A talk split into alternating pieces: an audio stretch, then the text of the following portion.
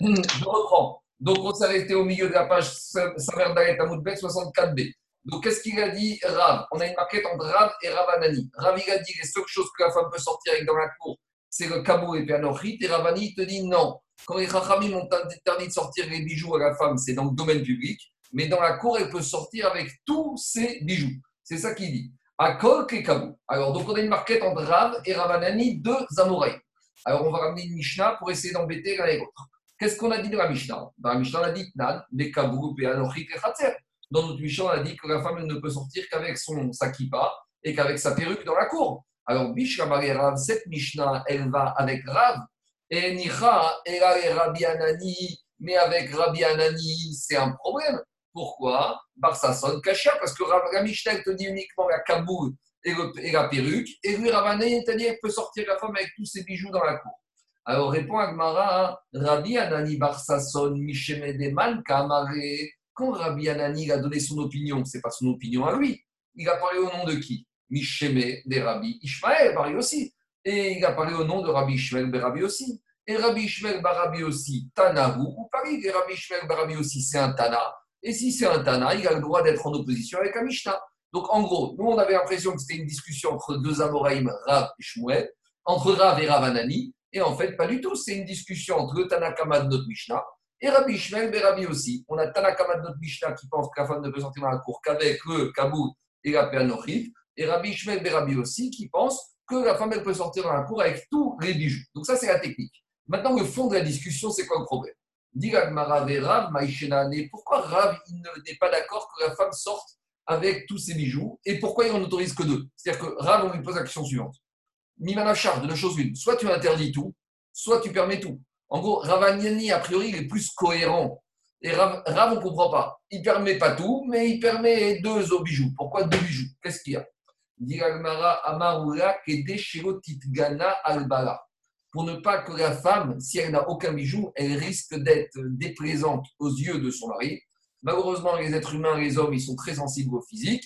Et donc, si la femme, n'est pas un minimum arrangée à prêter, alors son mari risque de ne plus l'apprécier et il risque de la divorcer. Donc, Rabim, Ravi te dit, on ne pouvait pas tout interdire, on était obligé de laisser un minimum pour que la femme, elle paraisse encore assez attirante aux yeux de son mari. Et on a trouvé ce principe-là que pour que la femme soit attirante aux yeux de son mari, on devait faire certaines ouvertures.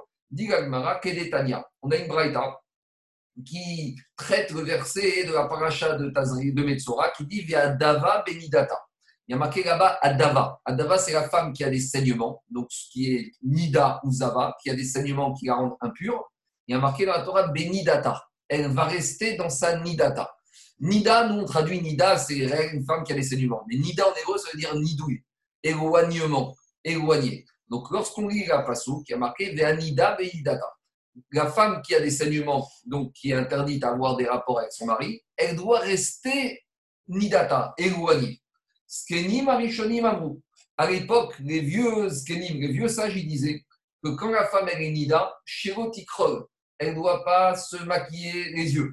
Vérotifkos, elle ne doit pas se maquiller le visage. Vérotitkachet bevigde sivonim. Elle ne doit même pas s'habiller avec des habits de couleur bariolée. Donc en gros, Skenim Arishonim disait, puisque la femme est interdite à son mari, il faut surtout pas qu'elle ait l'air présente ou attirante pour ne pas susciter Gitserara et qu'ils en arrivent, Barminan, à avoir des rapports alors qu'elle est Nida. Donc, pour être sûr qu'on n'arrive pas à ça, interdiction d'après Eskenim pour les femmes de se maquiller, de se peigner. Il fallait vraiment qu'elle paraisse Nidata. Nidata, c'est-à-dire qu'elle soit repoussée aux yeux du mari. Ça, c'était à l'époque de Skenim Arishonim. Et Ad Sheba Rabbi Akiva, jusqu'à que Rabbi Akiva est arrivé, Verimed, et il a dit Imken, Atam Albara, si tu interdis quand la femme est nida, tu viens de se maquiller et de paraître présente aux yeux de son mari, et eh ben elle va finir par être dégoûtante aux yeux de son mari. Megarecha. Et le mari va finir par la divorcer. Donc tu dois autoriser la femme Nida à se maquiller un minimum. Et de la même manière que tu dois l'autoriser à se maquiller un minimum, Rav, il s'est basé sur cet enseignement de Rabbi Akiva, que même le Shabbat, tu dois autoriser à sortir dans la cour de la maison avec la kabour et avec la péanochite pour qu'elle soit présente à son mari. Alors, qu'est-ce qui fait Rabbi Akiva de ce verset Dava Benidata Comment il va expliquer ce verset Puisque maintenant, il dit que même quand la femme est nida, elle ne doit pas être repoussée? Comment comprendre pour lui ce verset? Et là, Matamudomar Ve'adava Benidata, Kenidata Te'e. Le passou qui vient d'apprendre un dîme qui n'a rien à voir. Il vient te dire une femme, elle est nida. Et elle restera nida, même si elle a arrêté les saignements. Même si après avoir vu les derniers saignements, elle a compté ce qu'on appelle les shivanetim, les sept jours de propreté, sans voir aucun saignement, et eh bien elle sera encore nida. Jusqu'à quand? Ad Shetavo Bamaim, jusqu'à qu'elle aille au mikvé. Donc ça, c'est comme ça qu'il a compris ce verset Rabbi Akiva pour apprendre qu'il y, a, y a des femmes, et jusqu'à aujourd'hui, et jusqu'à hier soir, ça, ma femme m'a raconté, qu'il y a des femmes qui pensent que quand elles saignent plus, c'est fini, elles sont plus nida. Non, Dava Benidata. La femme, même si elle a arrêté de saigner depuis sept jours, elle a fait les vérifications, ça ne suffit pas. Il faut qu'elle aille dans le mikvé. Tant qu'elle n'a pas été au mikvé, même si elle a plus de saignement, elle reste encore Voilà l'explication que Rabbi Akiva, qui a permis à Rav de comprendre qu'on avait le droit pour certaines femmes, de, que les femmes avaient le droit à Shabbat de porter au moins un minimum de kaboul et de péanori. Donc qu'est-ce qui sort de la Sougia ici? C'est qu'on a une maroquette entre deux Tanaïm. Le Tana Gamishta qui dit que Shabbat dans la cour, c'est permis que la kaboul, la petite qui en laine et la perruque. Et on a Rabbi Ishmael Berabi aussi qui te dit la femme juive dans la cour de sa maison de Shabbat, elle peut porter tous les vêtements. Ah, la discussion entre eux, c'est basé sur quoi? C'est basé jusqu'à où on a permis aux femmes de s'habiller, de se maquiller, de s'apprêter Shabbat, suivant l'enseignement de Rabbi Akiva. Maintenant, comment on tranche la Alors regardez, il y a le Tosfot à droite qui est fondamental. On va le faire ensemble. Tosfot à droite, il dit comme ça. Rabbi, le dernier Tosfot en bas à droite. Rabbi Anani Rabbi Sasson Amarakok et comme Venire ki alacha ki Rabbi Anani. Et Titosot, j'ai l'impression, il me semble que l'alacha va comme Rabbi Anani, que toutes les femmes peuvent sortir avec tous les bijoux et tous les apprêtements qu'elles souhaitent, tant qu'elles restent dans la cour de la maison. Pourquoi il tranche comme ça, Tosot parce qu'on a ramené l'enseignement de Rabbi Shemel Rabbi aussi, des hôtes des chèques s'offriment à la lui, il te dit que quand j'ai une marcoquette entre des Tanaïm sur un din des Chachamim, donc comme c'est le cas ici, parce que Minatora, la femme pouvait sortir avec tous ses bijoux, mais c'est les qui ont imposé. Donc quand j'ai une marcoquette sur un din, sur une règle des Chachamim, on va d'après la Kula. On va d'après celui qui a vu le plus tolérant. Des Rabbi Anani, des matières Bechatser, Aïnou Bechatser, Sheena Meurevet. Et maintenant, Tosfot, il te dit, moi je vous ai expliqué jusqu'à présent à Gmara qu'on autorisait la femme à sortir dans une cour dans laquelle il y avait un hérouve avec la maison. Mais Tosot te dit non, même dans une cour qui n'est pas, il n'y a pas de hérouve avec la maison, elle peut sortir. Pourquoi? Parce que tout ça, c'est des interdits d'ordre rabbinique, parce qu'une cour minatora, on peut porter avec. Et c'est les Chachamim qui ont interdit. Et d'après Ravanani, concernant les bijoux de la femme, même dans une cour qui n'est pas avec un hérouve, la femme pourra sortir avec ses bijoux. Et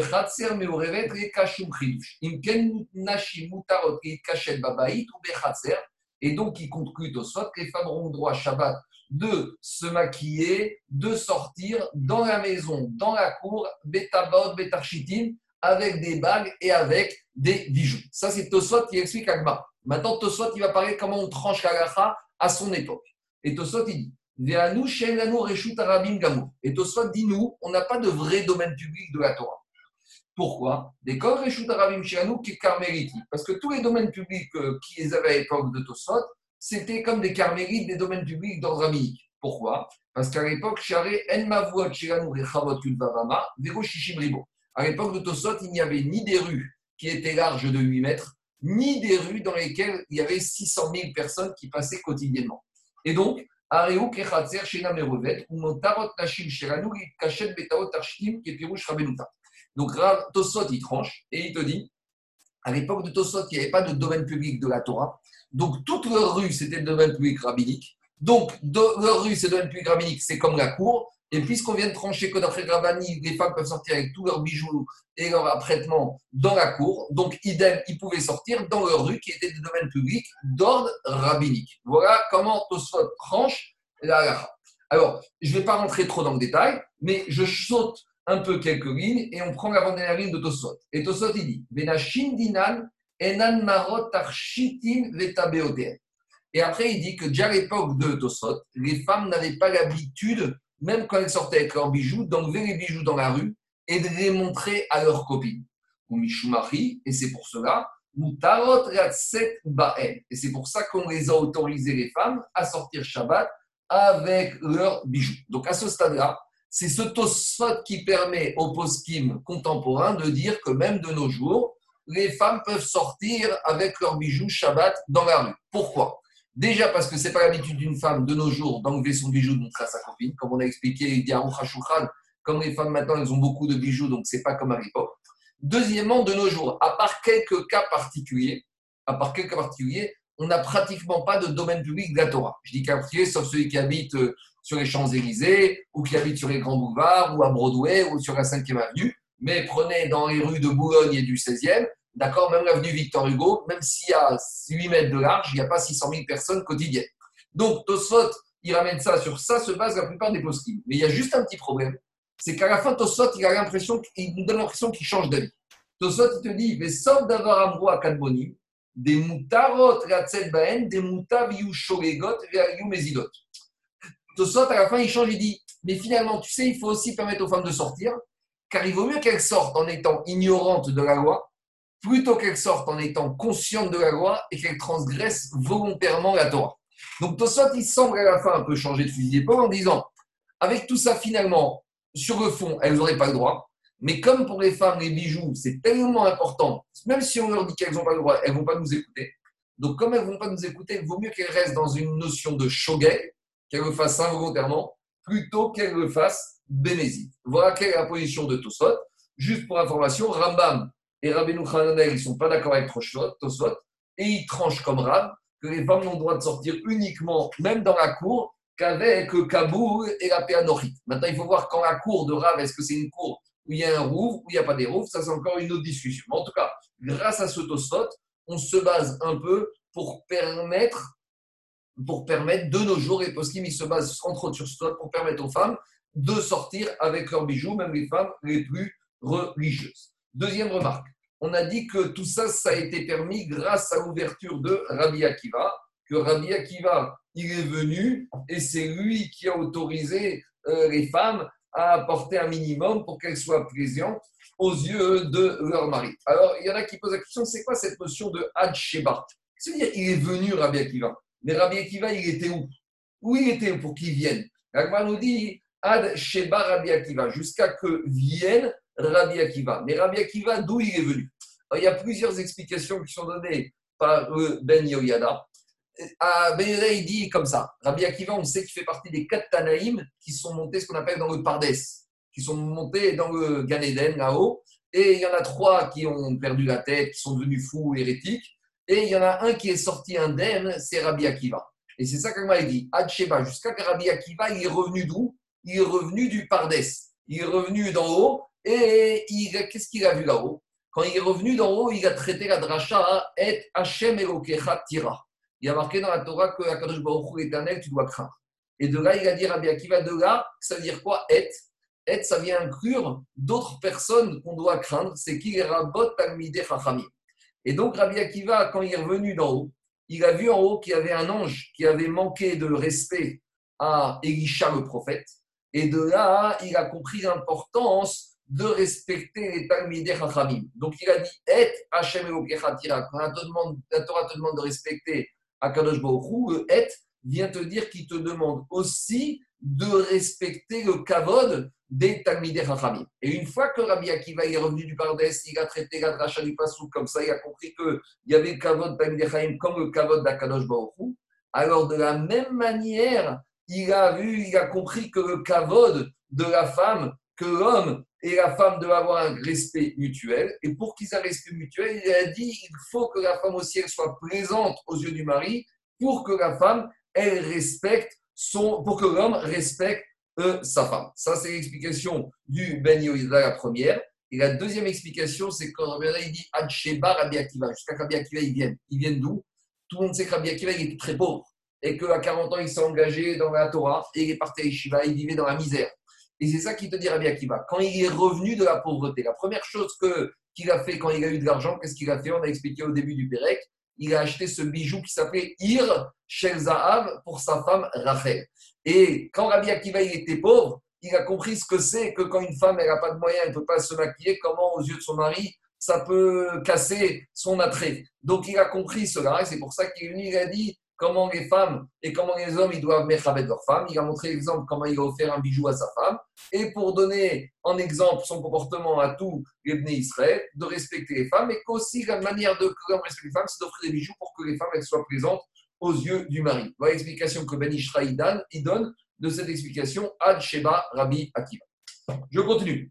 Diragmara Amaravuda Amara. Comme comme Chachamim Pene Maritaïn, Afiru Bechadarim Asu. Maintenant, l'Agmara nous ramène un autre din accessoire, mais qui est en lien avec l'Agmara ici, et te dit à chaque fois que les Chachamim ont interdit certaines choses à cause du problème de Maritaïn, Maritaïn, c'est le regard d'un autre juif. Donc, on a vu au début du Pérec qu'on n'a pas le droit, par exemple, de sortir avec les chameaux qui étaient accrochés l'un après l'autre, de peur que si Shabbat je sors avec mes chameaux qui sont comme ça à la queue on va penser que je les emmène au marché et des chameaux. Donc, on a dit interdiction de sortir avec les chameaux à la queue. De la même manière, on a dit interdiction de sortir avec sa bâche si elle a la cloche qui fait du bruit, parce qu'on va penser que je l'emmène jour de Shabbat avant. Donc, ça, c'est des interdits d'ordre rabbinique à cause de Maritaïn. Maritaïn, c'est le regard d'un autre juif qui va penser que je suis en train de transgresser un interdit de la Torah. Alors, vient Rav et il dit comme toutes les choses, toutes les choses que les Chachamim ont interdit à cause du regard de l'autre, alors c'est interdit même des Khadre Khadarim, même à l'intérieur de la chambre, même à l'intérieur du bunker. Explication. Même si je suis dans mon troisième sous-sol dans un bunker et que personne ne me voit, une fois que les Chachamim ils ont interdit de peur qu'on me voit, même si personne ne me voit, ça restera quand même interdit. Vous savez, c'est le fameux problème des Israéliens qui se trouvent en Europe, en route en diaspora, en dehors d'Israël, les deuxièmes jours de fête ils ont l'impression qu'ils peuvent euh, faire tout ce qu'ils veulent. Non, euh, c'est vrai que d'après le din, le deuxième jour de fête, ils sont plus en fête eux. Mais il y a un problème de maritaïne. Si tu vois quelqu'un avec un, chapeau, une barbe et une kippa noire, deuxième jour de fête, en train de prendre sa voiture, qu'est-ce que tu vas dire? C'est un religieux qui est Mecharel Yom Tov. On ne sait pas qu'il est israélien. Donc les ils ont interdit. Et même quand ils sont à la maison, ils n'ont pas le droit de transgresser Yom Tov. En gros, il n'y a rien de pire pour un Israélien de se retrouver en Chutzlaaretz les jours de Yom Tov, les deuxièmes jours, parce qu'ils ne tiennent pas en place, ils ne peuvent rien faire. Donc ça, c'est la chita de Ra. Même quand je suis dans un bunker, tout ce qui est interdit à cause de Maritaïn est interdit de le faire. Alors, dit l'Agmara, Afiru On a enseigné dans la Mishnah. On a dit dans la Mishnah qu'on n'a pas le droit de sortir avec la vache, même si on a mis un coton dans la cloche de la vache, et que le battant maintenant est neutralisé, qu'il ne fait plus de bruit. Donc le problème du bruit du Shabbat d'instrument de musique, on a résolu. Mais on a une autre braïta qui dit Vetania Idar. On peut mettre un morceau de coton dans la, la coche, comme ça il n'y aura plus de bruit, et on va sortir avec la vache qui a la cloche à son cou, ou On a le droit de sortir la vache avec la cloche dont le bruit est neutralisé, mais à condition qu'on ne la sorte que dans la cour de la maison. Alors, c'est quoi Qu'est-ce qu'on voit de la Mishnah? Que ce que les Chachamim ils ont interdit de sortir la vache dans le domaine public avec la cloche même qui est neutralisée, c'est de peur qu'on pense que je vais vendre ma vache. Ah, mais pourquoi ici on t'a autorisé dans la cour de la maison? Ah, parce que personne ne me voit. Donc, a priori de la Mishnah, on voit que quand on ne me voit pas, les interdits liés à Maritaïn, regard de l'autre, ne sont pas en vigueur. Donc cette Mishnah est une question contre Rav. Répond Agmara Tanaï. Cette histoire de savoir jusqu'à où va l'interdiction à cause de Maritaïn, jusqu'à où il s'applique, ça fait déjà l'objet d'une marcoquette Tanaï, à savoir, dit la Braïta, Netanya, on enseigne dans une Braïta, Shotran Bechama. A un monsieur qui est Shabbat et comme hier soir, il se tape une grosse averse et maintenant ses habits sont mouillés. Et après l'orage, il y a le beau temps, il y a une éclaircie. Et maintenant, comme ses habits sont trempés, il veut les faire sécher au soleil. Est-ce qu'il a le droit de le faire ou pas? Alors, premier avis de la Braïta, il dit Shotran Bachama. Il aura le droit de les laisser sécher au soleil, avalo kenegedam, mais pas au vu au-dessus de tout le monde. Donc, s'il est dans un coin perdu, et il pourra les faire étendre et les étendre dehors au soleil. Ah, mais s'il y a du monde, tu le vois, il n'a pas le droit. Pourquoi? Parce qu'on va penser qu'il a fait une lessive jour du Shabbat. Ça, c'est le fameux problème. Est-ce qu'on a le droit d'éteindre le linge avant Shabbat de peur que les gens passent pendant Shabbat et vont penser que j'ai fait des récits pendant Shabbat? Et ça, c'est une discussion pour soi. Ça ressemble, mais c'est encore autre chose. En tout cas, Tanakama, il te dit, tu as le droit de le faire tant qu'on ne te voit pas. Rabbi Gezer et Rabbi Shimon, Osrin. Et on a deux Tanaïm qui ne sont pas d'accord. Rabbi Gezer et Rabbi Shimon te disent non, Assour, parce que même le regard des autres, il s'applique même dans un endroit où personne ne me voit. Donc on voit de là que cette histoire, jusqu'à où va l'interdiction du mari Taïn, du regard de l'autre, fait déjà l'objet d'une marcoquette Tanaïm entre Tanakama et Rabbi Yezer Rabbi. On en a parlé ici de façon de euh, chemin faisante, mais on reviendra sur cette discussion un peu plus loin et dans la Sechen Betsa, en long et en large. Maintenant, je reviens à la suite de la Gemara. La a dit, ou Rabbi Shimon nous a dit qu'on a le droit de sortir avec un morceau de coton qui est dans l'oreille. Donc, c'est un monsieur qui a des sécrétions de l'oreille et il ne veut pas que ça sorte et que ça salisse ses habits ou que ça ne fait pas beau. Donc, il a le droit de sortir avec un coton dans son oreille. À condition que ce coton, il est attaché à son oreille. Pourquoi? Parce que s'il n'est pas attaché, il risque de tomber. Et s'il risque de tomber quand il se promène dans la rue, il risque de le ramasser, d'avancer à Bahamot et donc de transgresser le problème de porter dans le domaine public. De la même manière, vous mort chez Bessandra s'il y a un coton qui se trouve dans sa chaussure. Donc, des fois, on a mal au pied, on met un coton à cause d'une cloque ou à cause d'une blessure. C'est pareil pour le pansement. Et ça peut, sera le même digne concernant des fois certains qui mettent des semelles orthopédiques ou même des semelles dans les chaussures parce qu'elles sont trop grandes. Alors, dans la Mishnah, on a dit qu'on a, on a le droit, mais il ramène la même exigence à condition que ce coton ou cette semelle soit attachée dans la chaussure. Alors, de nos jours, ça dépend. Si on a une chaussure qui est fermée, il n'y a pas de risque que ça tombe, donc c'est considéré comme si c'est attaché. À l'époque de la Mishnah, on parlait quand les gens avaient des sandales ou des tongs et que la chaussure n'était pas fermée de tous les côtés. Et le risque, c'était que la semelle ou le bout de coton risque de tomber et qu'il va le ramasser, qu'il va le déplacer dans le domaine public. Donc, c'est pour ça que quoi? C'est pour ça que euh, Rami il a interdit si c'est pas attaché, mais de nos jours où la chaussure est fermée, tu peux sortir avec un pansement, avec une semelle, avec un coton. Il n'y a pas de problème. C'est comme ça qu'on tranche la Je continue. Ça peut pas être attaché au pied. Attaché au pied. Si du moment que c'est bloqué par la chaussure, il n'y a plus de problème, Jérôme. L'idée, c'est. Parce qu'il précise attaché à la sandale. C'est ça oui. parce qu'à l'époque, ils avaient des sandales ouvertes. Donc, il ne fallait pas que le, coton il tombe euh, par terre. Mais de nos jours où ta, ta chaussure est fermée, tant qu'il est à l'intérieur de la chaussure, il n'y a plus de problème. C'est bon? Ok, merci. Je continue. Après, on avait permis aux femmes qui, avaient leurs règles de sortir avec un bout de coton. Donc, c'était la serviette hygiénique de l'époque. Donc, on a dit que Shabbat, elles peuvent sortir. Alors, dit maintenant, cette serviette hygiénique, ça va, Rami Bachama, Ben Au début, Rami Bachama, il a voulu enseigner, comme ce qu'on a vu sur l'oreille et sur le pied, qu'il faudrait que cette serviette hygiénique, elle soit attachée et à la femme entre ses hanches. Donc il faut qu'elle est attachée pour pas qu'elle tombe et qu'il risque qu'elle la ramasse. Au début, c'est ce qu'on a pensé qu'il y avait aussi cette exigence d'être attachée pour la serviette hygiénique. Amarava Rava, il dit pas du tout. Afalpi Sheini Kashonga. Concernant la serviette hygiénique de la femme, même si elle n'est pas attachée, elle peut sortir avec Shabbat. Pourquoi? Kevan comme c'est quelque chose qui est dégoûtant pour la femme, et atouiller. Si elle tombe, elle ne va pas la ramasser et elle risque pas de la déplacer parce que c'est rempli de sang. Donc, il n'y a pas ce rachash qu'on peut avoir avec le coton ou avec dans la chaussure ou avec le coton dans l'oreille. Bah, si maintenant hein, elle a mis une, une anse où il y a un morceau de tissu qui permet de tenir cette serviette hygiénique, Maou, est-ce qu'on a le droit de sortir ou pas? L'idée, c'est comme maintenant, elle peut tenir cette serviette hygiénique sans se salir les mains. Peut-être cette serviette hygiénique perd son côté dégoûtant. Et s'il perd son côté dégoûtant, je dois craindre qu'elle va peut-être tomber dans la rue ou l'enlever et elle va la déplacer. Alors, est-ce que s'il y a une anse ou il y a quelque chose qui permet de la tenir sans se salir les mains, est-ce que ce sera malgré tout permis de sortir avec Shabbat? Amaré lui a répondu Rabbi Abba, Moutard, c'est permis, pour qu'on ne craint pas qu'elle va arriver à la porter ou à l'enlever.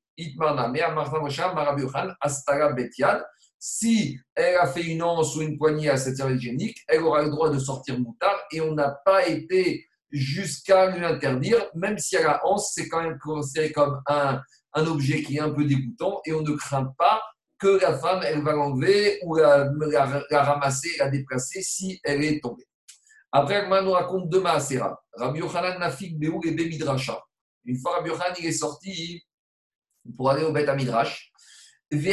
avec quelque chose, un bout de coton dans son oreille. Alav. Et les Chaverim n'étaient pas d'accord avec lui parce qu'ils ont remarqué que le morceau de coton que Rabbi a mis dans son oreille, il n'était pas attaché à son oreille. Et donc, ils n'étaient pas heureux de ce qu'il avait fait. Et d'après eux, il n'avait pas le droit de sortir de cette manière-là, parce que pour aller au Beth Midrash, il a dû sortir de sa maison et passer par le domaine public. Ça, c'est la première histoire. Deuxième histoire, c'est Rabbi Yanaï. Rabbi Yanaï Beou et Carmélite. Rabbi Yanaï est sorti dans un carmélite. Donc, on a dit carmélite, c'est un domaine public institué par les Chachamim. On avait dit c'est comme le désert, comme une vallée, comme un champ. Et à nouveau, lui aussi est sorti avec un bout de coton, on sent qu'il soit attaché à son oreille. Et il est sorti se promener avec ce bout de coton dans son oreille sans qu'il soit attaché dans un carmélite, dans un domaine public d'ordre rabbinique. Et cette fois-ci, c'est tous les Talmidim de sa génération qui n'étaient pas d'accord avec lui. Donc il faudra expliquer pourquoi chez Rabbi c'est les Chaverim qui ne sont pas d'accord avec lui, et chez Rabbi c'est toute la génération qui n'est pas d'accord avec lui. Mais d'abord, Agma pose une question vis-à-vis des deux. Mais comment Rabbi Yochanan et Rabbi Yana, ils ont pu sortir alors que Rabbi Cheskel a dit qu'on ne doit pas sortir si ce n'est pas attaché et leur coton n'était pas attaché, donc comment ils se sont permis de sortir?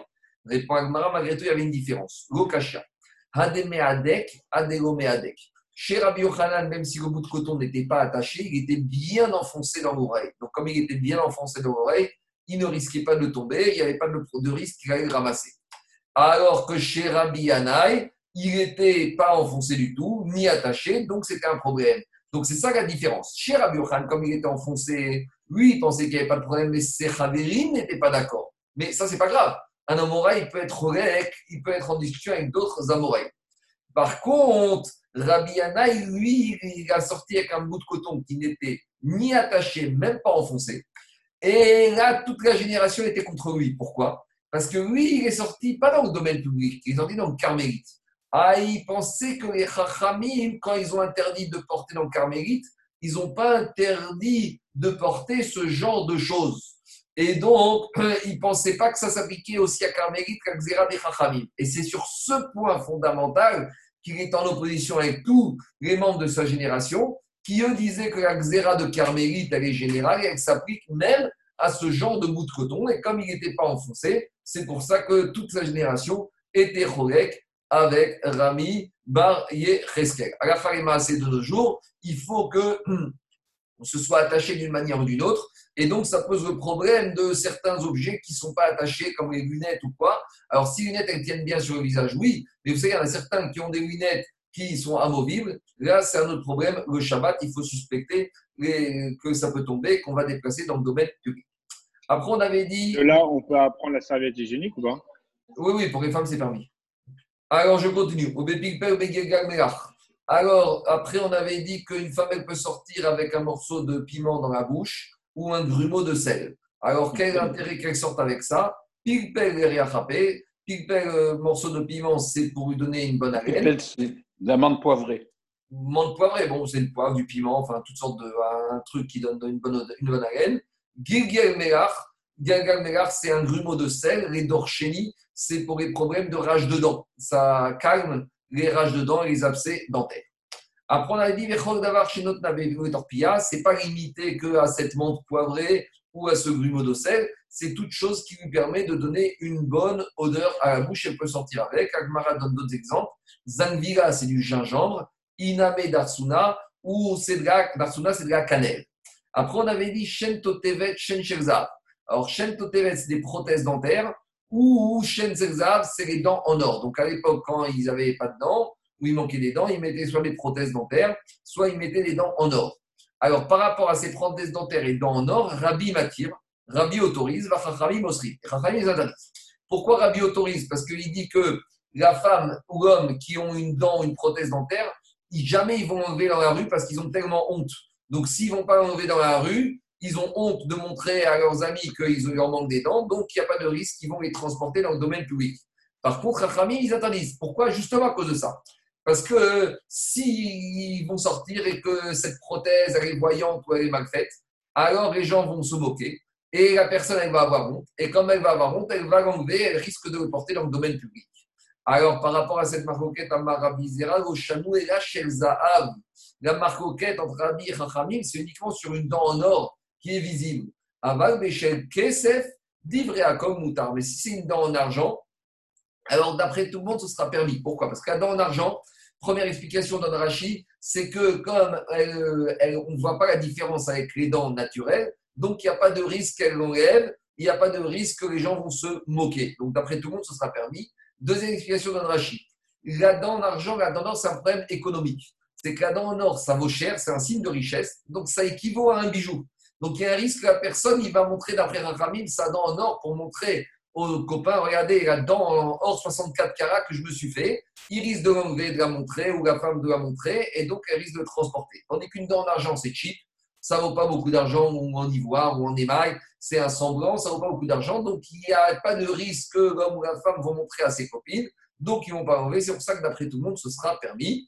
Et la Braïta confirme cela. Tanya Nameachi Bechel Kesef sur une dent en argent d'ivré à moutarde, d'après tout le monde, tu peux sentir avec Shabbat, Shel Zahav, Rabbi Matir, Une dent en or, Rabbi autorise parce que justement la femme à honte, elle va pas, ou l'homme à honte ne va pas l'enlever. Chachamim interdisent parce qu'il y a un risque de moquerie, parce que c'est tellement voyant, donc elle va montrer, ou comme a dit Rashi, problème économique. de nos jours, on n'a plus tous ces problèmes-là. Hein parce que les appareils dentaires ou les, implants, d'abord les implants, ça ne s'enlève pas comme ça. De la manière, les appareils orthodontiques, Invisalign, les linguales, tout ça, c'est pas visible, il n'y a pas de risque de moquerie. Donc, on peut sortir avec Shabbat. Concernant le migré, ça c'est encore une autre question pour soi. Mais en tout cas, par rapport à Otsa, il n'y a aucun problème, sauf s'il y a de la moquerie. Donc, comme on avait dit avec Eric, si c'est des appareils euh, orthodontiques à l'ancienne, euh, des trucs qui font tout le tour du visage, là, ça peut être un problème de sortir avec le Shabbat. Rabbi,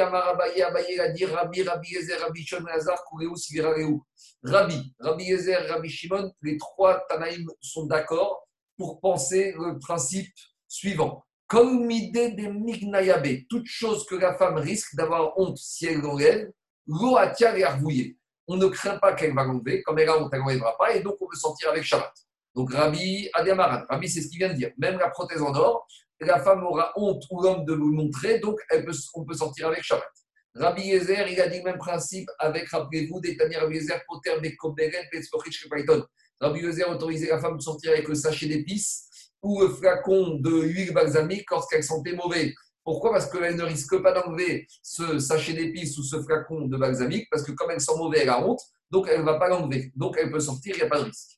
Et troisième avis qui pense ce principe, Rabbi Shimon ben Elazar, Netanya, il a dit au début du Pérec, Karama Rabbi Shimon ben Elazar, On a dit que la femme, elle a deux choses. Elle a une première, elle a un béret ou un chapeau qui cache ses cheveux, et au-dessus, elle mettait un deuxième chapeau, qu'on appelle le shifka, le filet. Donc, il a dit, tout ce qui est en dessous du filet, yotsadbo, elle peut sortir avec la femme parce qu'elle ne va pas enlever cette couverture de ses cheveux parce qu'elle n'a honte de dévoiler ses cheveux en public. Donc, elle peut sortir avec parce que où il y a honte, il n'y a pas de risque qu'elle enlève. S'il n'y a pas de risque qu'elle enlève, elle peut sortir avec. Par contre, les magamina tout ce qui est au-dessus de son chapeau, là, elle n'aura pas honte d'enlever parce que même si elle enlève, elle aura encore la tête couverte, donc il n'y a pas de honte. S'il n'y a pas de honte, alors elle n'a pas le droit de sortir, et c'est beau parce qu'elle risque de l'enlever.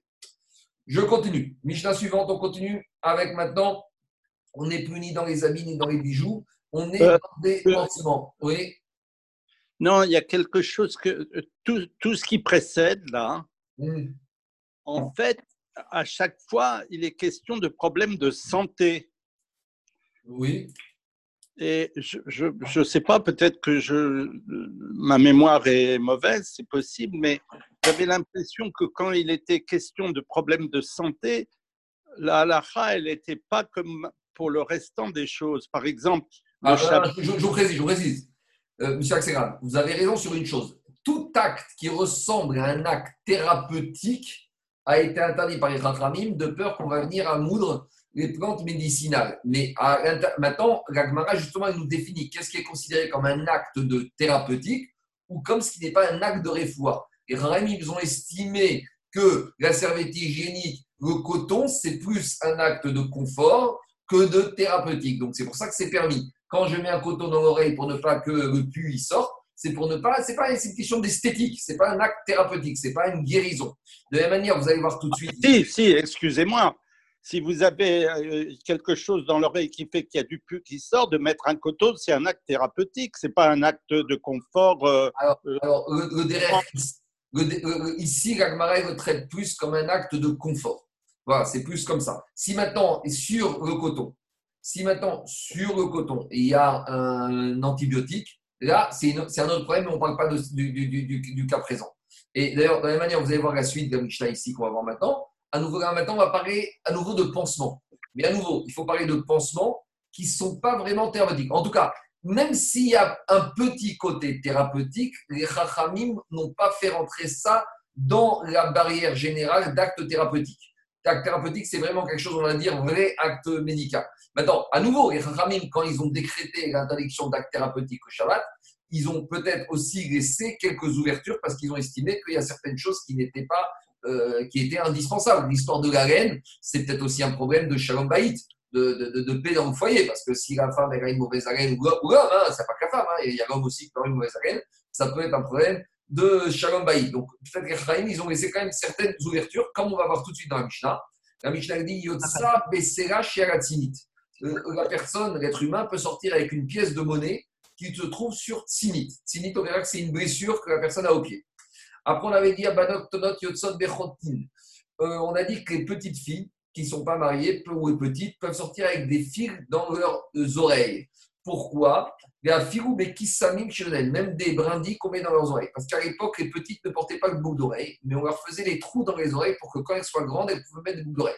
Donc, quand elles étaient petites, on leur faisait le trou. Pour éviter que ce trou se referme, elles gardaient un fil ou des brindilles dedans. Donc, comme maintenant, les petites filles, elles veulent à tout prix avoir les oreilles percées, même si elles sortent Shabbat avec ces fils, elles ne risquent pas d'enlever ces fils pour les montrer aux copines, parce que si elles enlèvent, les trous risquent de se reboucher, donc on ne suspecte pas qu'elles vont enlever les fils des oreilles pour les montrer aux copines. De la manière, arabiote. Donc, ce n'est pas les femmes arabes, c'est les femmes juives qui vivent dans des pays musulmans. Yotsot, Reugot auront le droit de sortir Shabbat avec Reugot. Reugot, c'est le visage voilé. En gros, c'est le niqab. Comme dit Rachid, c'était le niqab que juste on voit les yeux et tout le visage était couvert. Donc, les femmes qui habitent dans les dans les pays arabes, donc, vous voyez, monsieur Axelrad, par rapport à ce qu'on a discuté tout à l'heure au téléphone avant le cours, ça rejoint que là, on est dans un pays arabe, et ben c'est le derrière de sortir avec le voile, alors la femme juive, Shabbat, elle peut sortir avec, c'est pas un surplus, c'est pas un masseuil, c'est pas un chargement. et au, au moment du Bavli, il n'y avait pas de pays, euh, il n'y avait pas de musulmans. Arabiot, c'est les pays de l'Ouest en hébreu. Arabe, Maharab, c'est Ouest. Après les musulmans, arabes, euh, sous-développés, chleux, ce que vous voulez, on va dire les pays de l'Ouest. Les pays de l'Ouest. On continue. Euh, Réoulot, Midayot, ceux qui habitaient à Médi. Médi, c'est la Perse, c'est proche de l'Inde, c'est Proufot. C'est une espèce de, de tenue. Torsade. Charles, comment tu traduis ce genre d'habit? Une, une torsade. une torsade. Donc, c'est quoi en gros l'idée? L'idée, c'est un habit qui a deux, deux côtés et on attache l'habit, on le fait tenir avec un crochet entre les deux habits. Vous voyez, comme ils ont, je crois, en Inde. En Inde, ils portent ce genre de, de, de tunique. Un sinage, je crois qu'on appelle ça. En tout cas, si des femmes juives habitent dans ces régions-là, on peut sortir avec, même, et le chidouche, ça va être que ce crochet qui permet de fermer l'habit, c'est pas un crochet standard, ça peut être un objet qui d'habitude est mouktsé. Par exemple, si pour tenir cet habit, on- le crochet est constitué par une noix ou par une pierre ou par une pièce de monnaie, on aura le droit de sortir même si d'habitude la pierre et la pièce de monnaie sont mouxées. Mais là, comme c'est destiné à fermer l'habit, c'est ça qu'on a permis, on va revenir en détail. Les Chogadam, qu'on a parlé ici des femmes qui habitent dans les pays arabes ou dans, euh, en Perse, c'est pas relatif qu'au pays arabe ou, à la Perse. C'est n'importe quel endroit, mais là, chez Dibru Chachamim BOV. La Mishnah a voulu parler de ce qui est d'un exemple pratique. Mais si maintenant tu es en Chine et qu'en Chine on sort, je sais n'importe quoi, avec un petit chapeau sur la tête, tu pourras sortir avec ce petit chapeau. Et si tu es en Australie qu'on sort avec un, un truc au kangourou, tu pourras sortir avec cet habit de kangourou. On continue. Pour à la Even, vers la Egos, vers la Madbea. On aura le droit, Shabbat, a priori, de fermer ce fameux habit par ouf avec une pierre, enfin, qui servira de crochet, via la Egos ou une noix. Et plus que c'est à la Madbea, et même avec une pièce de monnaie qui ferme cet habit. Donc, vous voyez, des fois, on voit certains dans les pays arabes ou quoi, ils ont une espèce de djellaba très noble comme ça, avec des dorures ou de la monnaie dessus ou de l'or dessus. Alors, même si la pièce de monnaie d'habitude c'est mouktsé, même si la pierre c'est mouktsé, la pierre c'est mouktsé parce que c'est mouktsé mechamat goufo, la monnaie c'est mouktsé, la pièce de monnaie parce que c'est mouktsé mechamat euh, issour, alors malgré tout on aura le droit. Mais à quelles conditions dit la Mishnah Ou big shirotifrof et beshabat. À condition que tu ne fermes pas l'habit avec cette pièce le jour du Shabbat. Pourquoi? On va expliquer tout de suite. D'abord, Agmara revient à cette pièce de monnaie qu'on mettait sur le tzimit. Demande Agmara Maïtzinit, c'est quoi le tzimit Répond Agmara Bat Ara. C'est une blessure que la personne a sur la plante des pieds. Donc maintenant, elle a mal et elle a besoin, c'est une espèce de, penche- de pansement qu'on mettait sur une blessure, sur Un une, patin de duriton. sur une fissure, sur quelque chose qui empêche la personne de marcher. Il a besoin de protéger cette blessure. Alors, demande à Maouma Sera, pourquoi on mettait une pièce de monnaie sur cette blessure? Il m'a comme idée d'accoucher. Si tu me dis parce que la pièce de monnaie c'est dur, donc la dureté préserve la blessure et empêche d'avoir mal. Alors dit Agmara, il m'a comme mille des Si tu me dis parce que tout c'est quelque chose qui est dur et quelque chose qui est dur, ça permet de guérir ou, du moins pas un acte thérapeutique, mais ça évite d'avoir mal. Alors dit Agmara, et vadra pas. Alors tu aurais dû dire qu'on peut aussi prendre un morceau d'argile. Pourquoi? Si tu me parles d'une monnaie, l'argile aussi c'est dur. Et là, Mishum Shurta. Dit Agmara, dans la pièce de monnaie, il y a une autre, et un autre avantage, c'est la rouille. L'argent, ça rouille. Et la rouille, ça permet de cicatriser. Alors, dit t'as ça Alors, si tu as, problème de, as besoin de rouille, tu aurais pu aussi utiliser une plaque de cuivre. Du cuivre, c'est dur, et en plus, ça rouille. Et là, Mishum Tsurata. Dans la pièce de monnaie, un troisième avantage, c'est qu'il y a une effigie. Et l'effigie, ça permet, entre guillemets, d'être un réceptacle qui va bien s'adapter pour la blessure. Alors, Diagma, pour ça, tu n'avais qu'à prendre un morceau de bois, le bois c'est dur, et tu vas creuser dedans, tu vas faire une sorte d'effigie, et ça va permettre de bien protéger la blessure et éviter à la personne d'avoir mal. Amarabaye Shmamina. Donc, si la Mishnah a parlé d'Afka d'une pièce de monnaie, c'est qu'on a besoin de trois choses pour justement immuniser cette blessure. C'est quoi les trois choses? C'est Kureu Marina. C'est trois éléments qu'on retrouve dans la pièce de monnaie dur, la rouille et avec une effigie, avec une forme. Et tu n'as pas ça dans le cuivre, parce que dans le cuivre, il n'y a pas l'effigie. Et tu n'as pas ça dans le bois, parce que dans le bois, il n'y a pas la rouille. Donc c'est pour ça il a parlé d'Afka, d'une pièce. À nouveau, monsieur Axelrad, ici, ce n'est pas un acte thérapeutique pour soi, c'est avant tout de confort. Si des ça passe, ça passe. Mais les Chachamim, ils ont au moins permis ça. Peut-être qu'ils ont estimé qu'il fallait au moins permettre à la personne de pouvoir sortir et de marcher le Shabbat. C'est le pansement de l'époque, non Aujourd'hui, Ouais, si on c'est veut le pansement de l'époque. c'est le pansement de l'époque. Aujourd'hui, si on veut mettre un pansement, Pareil, une bande avec du scotch ou machin, c'est la même chose. permis. Maintenant, tu as un problème, c'est le pansement des fois sur le visage qu'on peut se moquer. Alors, euh, vous savez, comme il y en a qui, bon, des fois qui débarquent avec des pansements hein, parce qu'ils se sont coupés quand ils se sont rasés. Vous voyez ce que je veux dire? Alors là, hein, ça c'est un problème. Alors, je continue. Abanot Yotsot Bechutim. On avait dit que les petites filles elles peuvent sortir avec des figues dans leurs oreilles, dans leurs trous de leurs oreilles. Pourquoi? Parce qu'on ne craint pas qu'elles vont enlever ces figues pour les montrer aux copines. Demande, dit Agmara, voix des Shmuel, le père de Shmuel, Rochavikreu et Bante, des Nafke Bechutim. Il n'autorisait pas ses filles, petites filles, à sortir avec ses filles. Donc, puisqu'on a commencé à nous parler euh, de ce que Shmuel, l'éducation de Shmuel pour ses filles, alors Agmara va nous donner trois autres dynimes qui n'ont rien à voir avec Shabbat, mais on va les expliquer aussi. Autre chose que Shmuel interdisait à ses filles. Il leur interdisait de dormir ensemble, le même lit. À l'époque, ils dormaient tout nus dans les lits. Troisième dîme. Et il leur a construit des migvés pour le mois de Nissan, donc pour le mois d'avril. Et il leur a mis des nattes dans les fleuves quand elles allaient au migvé les jours de Tishri. Alors, euh, je vais expliquer d'abord le- les, les deux premiers dînes et après je vais revenir aux deux autres dînes.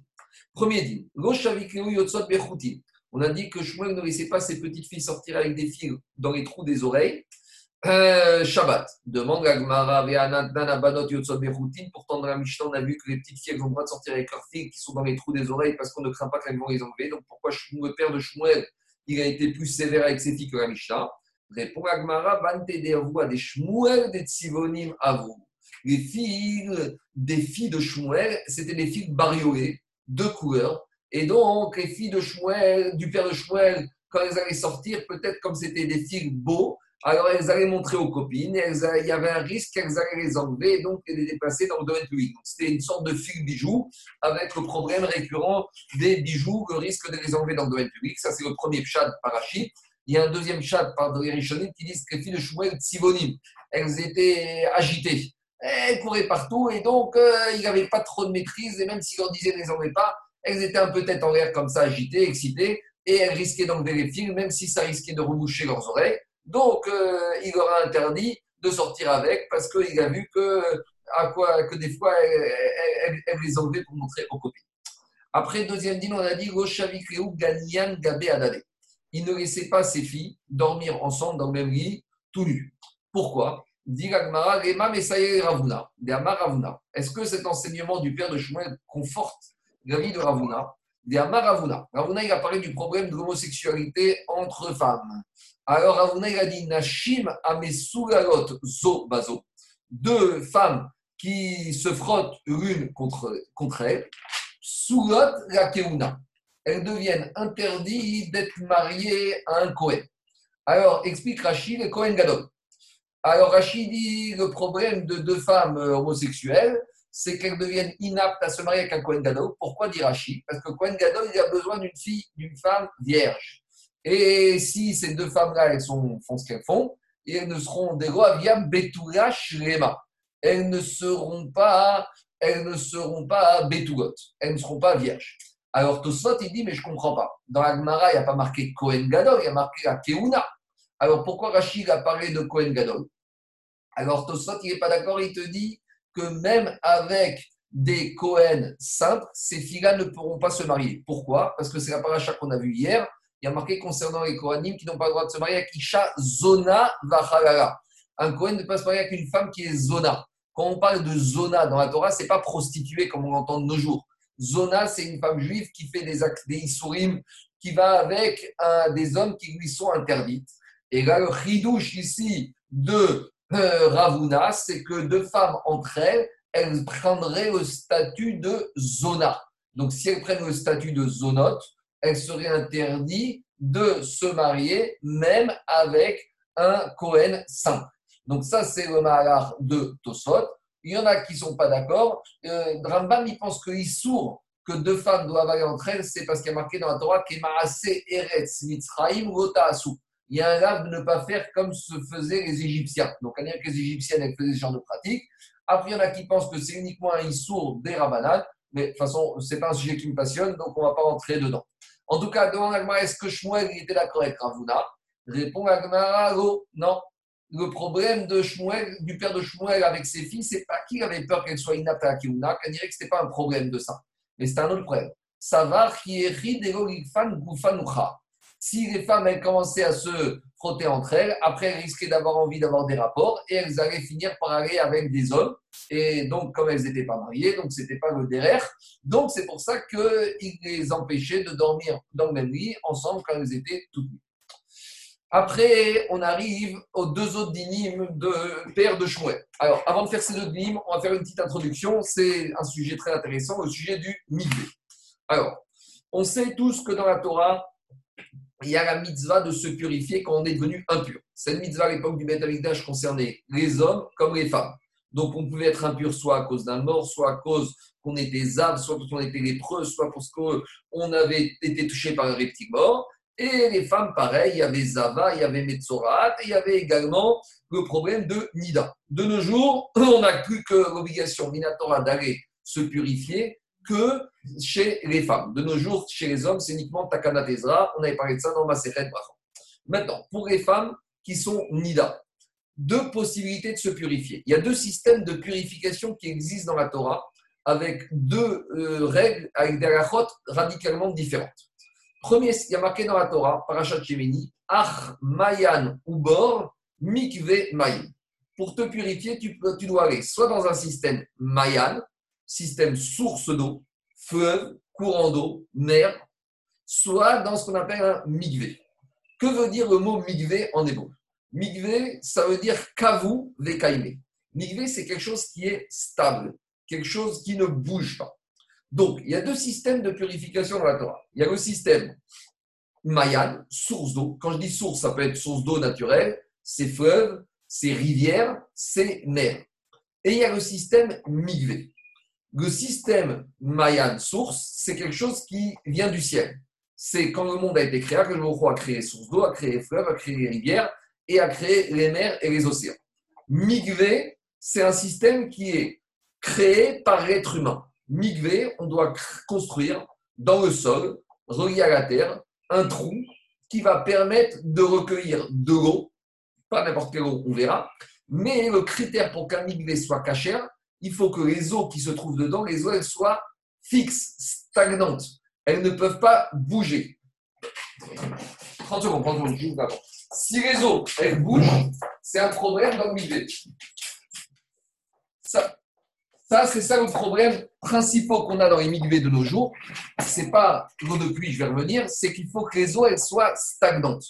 Qui dit stagnante, ça veut dire qu'il faut qu'il y ait une étanchéité totale.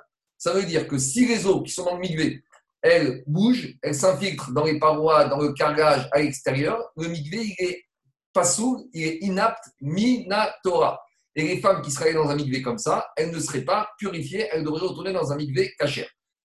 Donc, je reviens. Maintenant, concernant les sources d'eau, concernant les mers, les fleuves, les courants d'eau, la purification, elle fonctionne même quand les eaux, elles bougent. Par exemple, quand une femme va s'immerger dans la mer, les eaux de la mer, elles bougent en permanence. Tu vas t'immerger dans une source d'eau, les eaux, les, eaux, elles bougent en permanence. Elles ne sont pas fixées, elles ne sont pas confinées. Allez au migvé du Harizal c'est une source d'eau, les eaux, elles bougent. D'où ça vient? Ça vient des nappes phréatiques, ça vient de la source, ça vient du rocher, c'est comme ça. Ça, c'est dans les sources d'eau. Par contre, dans les migvés, c'est pas de l'eau de source, c'est de l'eau de pluie, sans intervention humaine. Donc, comment on fait? On va diriger on va trouver une surface où il y a de l'eau de pluie qui tombe et on va faire des tuyaux naturels en bois, en, en béton, en ciment avec du sable et on va orienter toute cette eau de pluie qu'elle se déverse dans un migvé. Donc, dans une cave, dans une cuve qui est construite en terre et qui est totalement étanche. Donc, la purification dans le migvé ne se fait uniquement qu'avec des eaux de pluie sans intervention humaine, sans qu'il y ait ce qu'on appelle des eaux puisées. Il ne faut pas que j'aille prendre un bidon d'eau que je vais remplir d'eau du robinet et que je vais verser dans mon migvé. Non, il faut que les eaux elles arrivent sans intervention humaine quand elles arrivent et il faut que le migvé soit totalement stagnant. Donc, c'est ça les deux règles du migvé qui s'appliquent. Les sources d'eau, les courants d'eau où je peux me purifier même quand les eaux elles bougent et le migvé eau de pluie où je ne peux me purifier que quand les eaux elles sont statiques. C'est bon? Donc, un migvé qui serait en train de trembler, c'est pas bon. Même si j'ai la quantité suffisante, c'est pas bon parce que les eaux elles bougent un migvé dont euh, l'étanchéité n'est pas assurée, eh ben, c'est un mauvais migvé minatora. Il faut savoir que le problème des eaux puisées, c'est midera banane, alors qu'un migvé qui fuit, c'est minatora. Donc, il faut être très strict sur le problème de l'étanchéité des migvé. Ça, c'est tout l'enjeu des migvés pour qu'ils soient cachés ou pas. Et dans un lac Qu'est-ce qu'il y a? Dans un lac Un lac, c'est comme une source d'eau. Un lac naturel, pas un lac du bois de Boulogne. Tu, le lac d'Annecy, le lac de Genève, le lac Léman, il n'y a pas de problème. Tu l'as pas cité tout à l'heure, c'est pour ça que je demandais. Non, non, les lacs, c'est comme des sacs mais à condition, Jérôme, qu'ils soient naturels. Pas qu'il y ait. Bois de Boulogne, c'est naturel, hein Quoi? Le lac de Bois de Boulogne, c'est naturel. hein voilà, le lac de Boulogne, il a été créé au 19e siècle.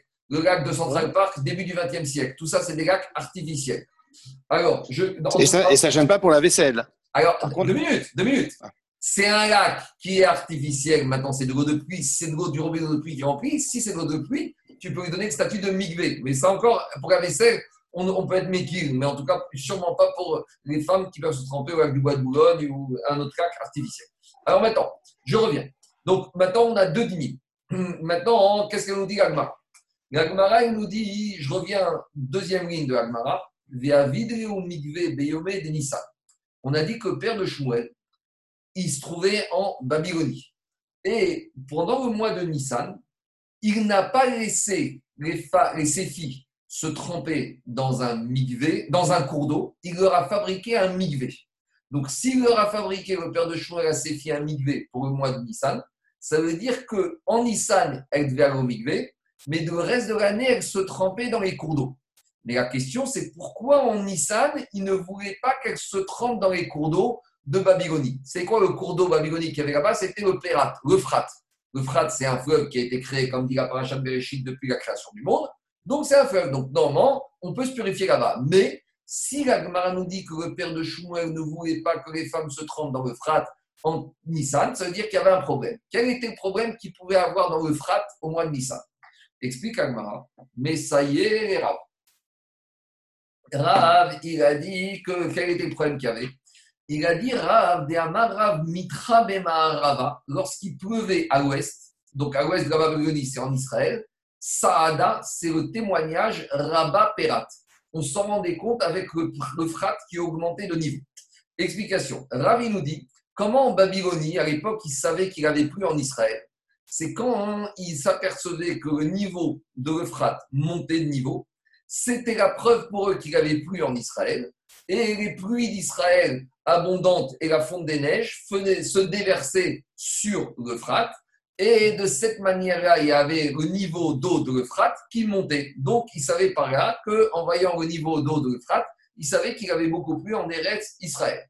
Ah, si vous me dites que normalement c'est la Babylonie vers Israël et les fleuves ne coulent pas d'Israël vers la Babylonie, ça c'est la question de Tosot. Tosot te dit mais c'est faux. Le mouvement c'est pas d'Israël vers Babylonie. Le mouvement du Frat c'est Babylonie vers Israël. Dit Tosot, c'est vrai, mais il faut comprendre comme ça que quand il avait beaucoup plu en Israël, le fleuve de qui, qui courait de Babylonie en Israël, comme il y avait trop d'eau en Israël, il faisait marche arrière. Et donc, en faisant marche arrière, la quantité d'eau de l'Euphrate montait de niveau au niveau de la Babylonie. Donc, c'est un phénomène physique qui se passe. Ça, c'est la remarque. Alors maintenant, qu'est-ce qui se passe? Maintenant, le père de Choix, il disait comme ça. Puisqu'en durant tout l'hiver, il pleuvait beaucoup en Israël. Donc, en novembre, décembre, janvier, février, mars, il y avait Gishme Bracha en Israël, plus qu'à fond des neiges. On se retrouverait en avril avec le niveau de l'Euphrate qui avait beaucoup monté. Et le père de Shmuel craignait que maintenant dans l'Euphrate, j'ai plus d'eau de pluie que d'eau de source. Et donc maintenant, les filles de du père de Shmuel, si elles allaient s'immerger dans le frat, elles allaient s'immerger dans un endroit où il y avait beaucoup plus d'eau de pluie que d'eau de source. Mais pour avoir le droit de s'immerger dans l'eau de pluie, il faut qu'elle soit statique. Or, le frat, il est mouvant. Donc, il y avait, leur fila n'était pas bonne. C'est ça pour ça qu'il leur disait en Nissan, stop, vous n'allez plus dans le Qu'est-ce qu'il faisait Shmuel? Il allait construire un migvé où il allait orienter de l'eau de pluie dans ce migvé et il leur disait en Nissan, vous ne pouvez vous immerger que dans un migvé. Parce que si vous immergez dans le frat, c'est possible qu'il y ait une majorité d'eau de pluie et les eaux de pluie ne permettent pas de se purifier quand elles sont mouvantes, uniquement quand elles sont dans un migvé. Donc dans les mots, ça donne comme ça. il a dit, ça va, il pensait, chez il notre fille à la Il a eu peur que notre fille les eaux de pluie soient plus nombreuses que Zocharim, que les eaux de Frat. Et donc, je n'avais pas le droit de me purifier à ce moment-là. C'est clair ou je, je réexplique? Non, il y a juste un petit problème. Je n'ai pas compris ce que vous avez dit parce que le Frat, il ne va pas vers Israël. Ben, prenez une carte, euh, pas, le Frat directement, les affluents de Frat. Quoi? Le, le Frat, il se termine dans le golfe Persique, pas du tout en Israël. prenez une carte, des, regardez le Frat, en tout cas le Frat qui est marqué dans l'Agmara, vous verrez qu'il y a des courants d'eau qui sont de Babylonie, dont les affluents finissent dans le lac de Tibériade. Banias, vous allez à les sources d'eau de Syrie, et vous verrez au-dessus que ça arrive par là-bas. Est-ce que c'est au sud de, l'Irak, au nord de l'Irak, plus dans la région du Kurdistan irakien? Je ne sais pas. Ça dépend où vous prenez le Frat. Si vous prenez tout en bas, c'est du côté là-bas de Mossoul, c'est sûr qu'il finit dans le golfe Persique. Mais si vous prenez tout en haut, au niveau du Kurdistan irakien, eh ben vous verrez que là-bas, il se déverse dans ce qu'on appelle les sources d'eau syriennes, là-bas au niveau de Banias. Et après de Banias, ça finit dans le lac de Tibériade. Prenez une carte, vous verrez. Maintenant, Mais c'est quand même c'est quand même étonnant qu'il pense qu'il y ait plus de pluie que de, de source quand même. Hein. Quoi? hier, il y avait plus de pluie que de, source. ah bah non, tu prends le, le frat, c'est plus, gros que la Seine, quoi. Je veux dire, de là se dire que le pluie est majoritaire. Alors, attends, attends, Eric, Eric, ça dépend à quel niveau. Si se tremper euh, le frat, il fait pas, euh, peut-être à Bagdad, il fait 100 euh, mètres de large, mais peut-être quand tu es plus au nord, et ben, peut-être qu'il fait, euh, peut-être qu'il fait un mètre de large. Maintenant, Ouais, il y a, c'est un affluent, peut-être. ouais. maintenant, maintenant, peut-être c'est un affluent, peut-être c'est pas Oui. exactement le Oui, bah, gueule. En tout D'accord, d'accord. Oui, un affluent, oui. oui, un affluent, oui, ça a du sens, oui. Voilà, l'idée c'est le problème. Maintenant, il y a un autre problème que peut-être tu vas commencer à soulever, que je vais arriver dans Tosfot, mais avant de faire Tosfot, je veux juste être clair que tout le monde est clair sur le problème ici. Est-ce que tout le monde est clair sur les enjeux entre le migvé d'eau de pluie et les eaux de source? Alors, je Oui. C'est Oui. clair. quoi? C'est clair. C'est clair, ça. C'est clair, on continue. Dis Agmara. Au dans, un MIB classique, quand on a commencé à remplir, quand il se vide, on peut ajouter de l'eau dessus. David, tout ça, je vais répondre. Laisse-moi 10 minutes. Laisse-moi 10 D'accord. minutes. Ok, merci. Dis Agmara. Tu sais que le migvé, c'est un sujet que j'aime bien, hein, donc euh, je vais y arriver. Demande à Agmara. Dis Agmara. Au Priga des Shmuel, le père de Shmuel, il était en opposition avec son fils. Pourquoi? Parce que Shmuel, il disait, un peu ce que tu veux dire, Eric, qu'un fleuve, il se nourrit toujours de son rocher, de sa source. Un peu de pluie, en tout cas, la pluie, ce sera toujours négligeable, même si tu vois le fleuve monter de niveau, eh ben, il se nourrit de son rocher, paie en araméen, c'est Sela, il se nourrit de ses nappes phréatiques et de sa source. Et donc, regardez, si vous avez déjà été au Mikvé du Harizal à Tzfat, tu vois, le Mikvé, il se remplit de lui-même. Alors, Shmuel, il te dit, j'ai pas ces craintes-là, et donc Shmuel est en opposition avec la vie de son père. Mais la Gemara dit, à part ça, ou privier d'idée à l'idée. Mais Shmuel lui-même, il était aussi contradictoire avec lui-même. Pourquoi? Car Shmuel, il a dit.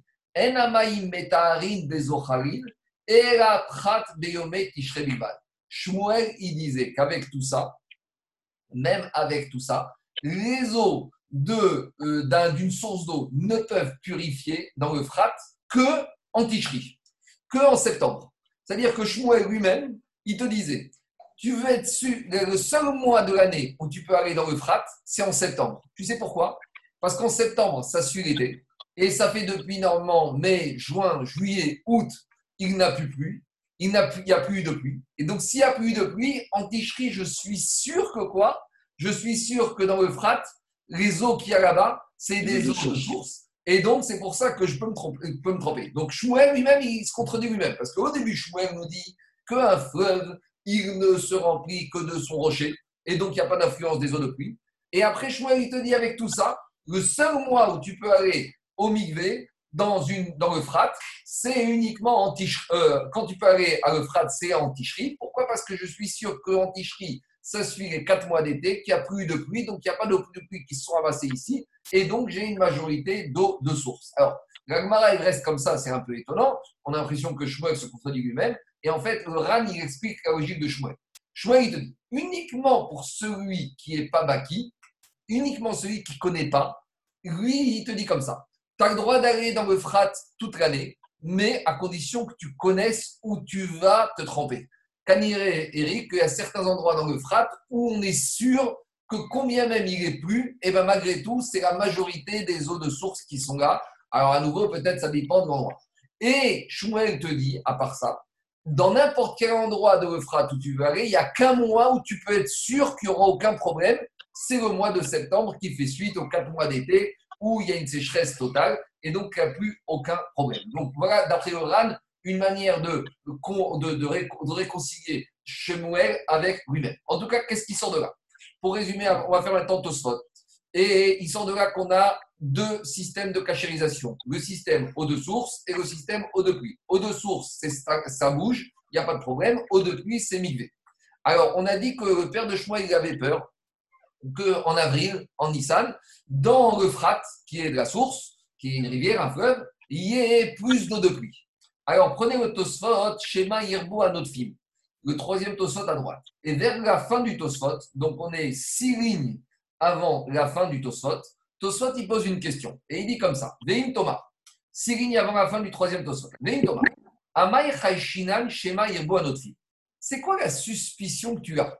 C'est qu'il y ait plus d'eau de pluie que d'eau de source. Et là, le migvé n'est pas cachère. Pourquoi? Parce que les eaux de pluie, quand elles bougent, ça ne marche pas. Demande Tosfot, Rema, Kama, Kama, Bati. Pourquoi tu ne vas pas dire que chaque goutte qui est tombée de pluie a été annulée dans l'immensi- dans- dans l'immensité de ces eaux de source Qui est des Beper- je vais expliquer, Beperek, des Masirkat Avodazara, Améare Yaïn Eser Kebor, Afigu Koyamko, Kacher de Amrinan, Kama Kama Bati. Tosot ramène une Gemara dans Avodazara. Dans Avodazara, on te parle du vin qui a été touché, manipulé par un goy qui devient Yaïn Neser. Et Tosot te dit que si j'ai une cuve avec du vin qui est 100% cachère, et dans cette cuve de vin cachère, il y a du vin Nesser, du vin non, euh, du vin touche manipulé par un goy qui trouve. Et il te dit, même si toute la journée ce vin non cachère s'écoule dans cette cuve de vin cachère, le vin il reste cachère. Tu sais pourquoi? Parce que chaque goutte de vin Nesser, chaque goutte de vin Nesser qui tombe, quand elle tombe, elle tombe dans, un, dans une cuve de vin cachère. Donc il y a ce qu'on appelle battel des rocs. La majorité du vin cachère va annuler la goutte de vin pas cachère. Et donc, répéter ce phénomène à l'infini, comme chaque goutte qui tombe, elle est purifiée immédiatement, ça veut dire qu'au début, on va dire quoi? J'ai une quantité de 100 gouttes de vin cachère, j'ai une goutte de vin pas cachère qui tombe. La goutte de vin pas cachère, ça devient, elle tombe, elle devient cachère. Donc maintenant, j'ai quoi? J'ai 101 gouttes de vin cachère. Et ainsi de suite, répéter ce phénomène à l'infini, toutes les gouttes de vin pas cachère qui vont tomber dans le vin cachère, il va être cachérisé. Demande Tosot de la même manière, pourquoi on ne dit pas ça ici? Chaque goutte d'eau de pluie qui va tomber dans le frat, eh ben, elle va s'annuler et devenir comme une eau de source. Et donc finalement, même si en, a pri- a priori, en quantité, j'aurais peut-être plus d'eau de pluie, mais avant que cette eau de pluie s'amasse, chaque goutte de pluie qui est tombée, elle s'est dissoute et elle est battelle, elle est annulée, elle est devenue comme de l'eau de source. Et donc j'aurais plus de problème. Voilà la question de Tosfot. C'est clair ou pas? C'est la même question pour le C'est pas le problème. C'est pas le problème qui est posé là. C'est Le problème, le problème qui est posé par le père d'Ashmuel, c'est la stagnation dans le mikvé où tu, tu, tu as Non, pas non, non. C'est le- non, c'est Ah, l'inverse, disait David. C'est le Oui, fait pas, c'est que les eaux de pluie sont bougeantes dans une source. Alors il te dit, mais ces eaux de pluie ne sont plus des eaux de pluie depuis belle lurette, puisque chaque goutte d'eau de pluie qui est tombée est devenue une eau de source. Il y de Batel, Batel, Kama. Donc il n'y a pas de problème. Donc ça, c'est l'action de Tosot. Alors qu'est-ce qui répond Tosot? Attends, excuse-moi, c'est exactement la même question que dans- pour le migvé. Je vais y arriver, je vais y arriver à ça. migvé, tu remplis le avec de l'eau Je classique. vais, je vais y arriver. J'y suis pas encore. Avant, je réponds. À... Alors, qu'est-ce que donne Tosfot comme réponse? Tosfot dit Veyesh Lomar Devo Maane Tama de Kama Kama Batil,